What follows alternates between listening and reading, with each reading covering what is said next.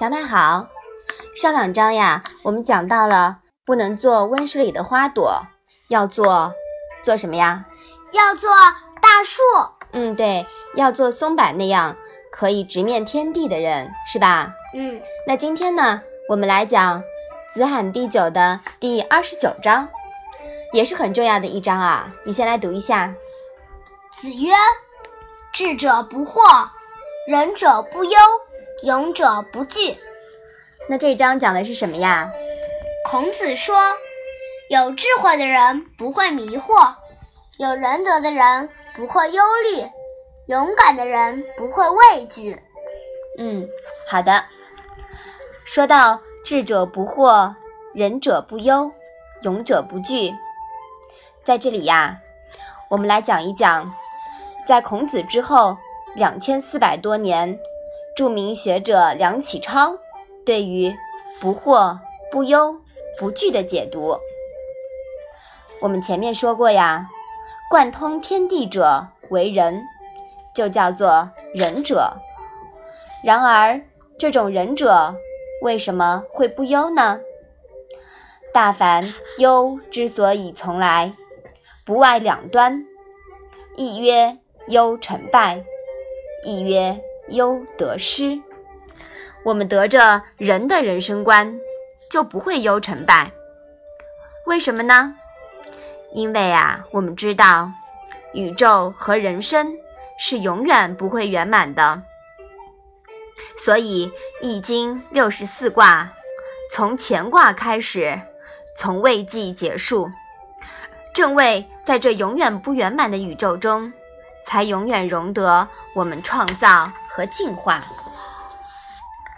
我们所做的事情呀，不过是在宇宙进化几万里的长途中，往前挪一寸两寸，哪里配说成功呢？然而不做怎么样？不做呀，那就连一寸两寸都不往前挪了，是不是啊？嗯，那才叫真的失败了。所以说，忍者呀，看透了这种道理，相信只有不做事才算失败，凡是做事啊，就不会失败。所以《易经》说：“君子以自强不息。”换一方面来看，他们又相信凡事无所谓成功。几万里路挪了一两寸，算成功吗？所以《论语》说：“知其不可而为之。”你想，有这种人生观的人，还有什么成败可说呢？再者呀，我们得着人的人生观，就不会忧得失。为什么呢？因为认定这件东西是我的，才有得失之可言。连北极星都不是永恒的，还有什么能永久得到的呢？既然已经没有东西为我所得，那当然也没有东西为我所失。我只是把学习、工作当作修为。并不是拿学问、劳动这些作为手段，来达到某种目的，可以为我们所得的。所以老子说：“生而不有，为而不持。既以为人，己欲有；既以与人，己欲多。”你想，有这种人生观的人，还有什么得失可忧呢？总而言之，有了这种人生观，自然会觉得天地与我并生，而万物与我为一，自然会无入而不自得。他的生活呀，纯然是趣味化、艺术化，这是最高的情感教育，目的是教人做到仁者不忧。宇宙和人生是活的，不是呆的。我们每日所碰见的事理是复杂变化的，不是单纯的、刻板的。倘若我们只是学过这一件，才懂这一件，那么碰着一件没有学过的事来到眼前，便手忙脚乱了。所以呀，还要养成总体的智慧，才能有根本的判断力。这种总体的智慧，如何才能养成呢？在泰伯第八的第十七章里面呀，有这样一句话：“学如不及，犹恐失之。”说的是学习要掌握本质，才能既知其然，又能知其所以然，是为智者。文字和表面的东西无法永恒，总有一天会失掉，而道的内涵则永远。融入了你的思想，成为你身体的一部分，终身受用，日用而不绝。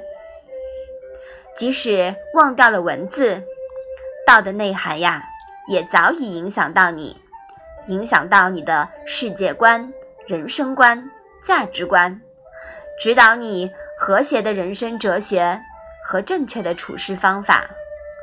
这就是不惑的境界了。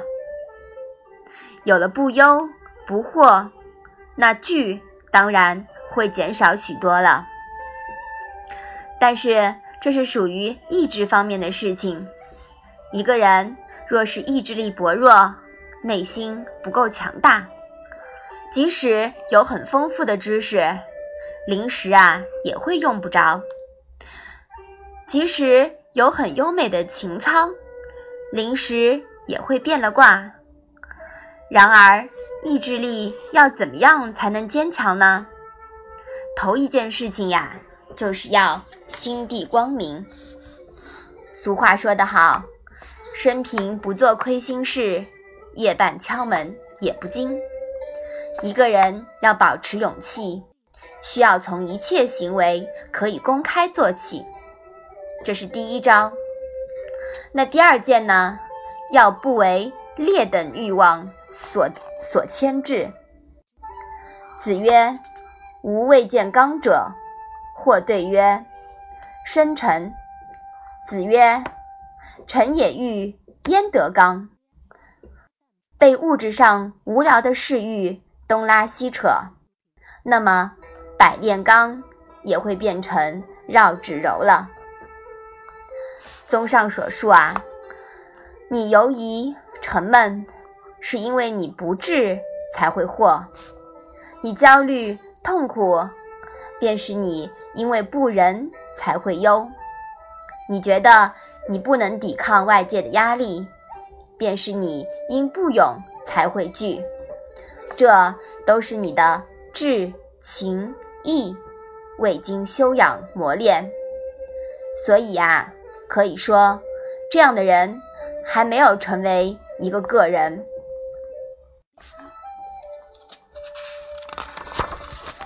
好，我们把这一章啊再来读一下。子曰：“智者不惑，仁者不忧，勇者不惧。”嗯，好。我们今天呀讲了很多，是吧？嗯。我们我们以后呀肯定也是要努力的学习，对照自己，努力的成为一个不惑、不忧、不惧的人。这样的境界呀。就很高了，是吧？嗯，那我们今天的《论语》小问问就到这里吧。谢谢妈妈。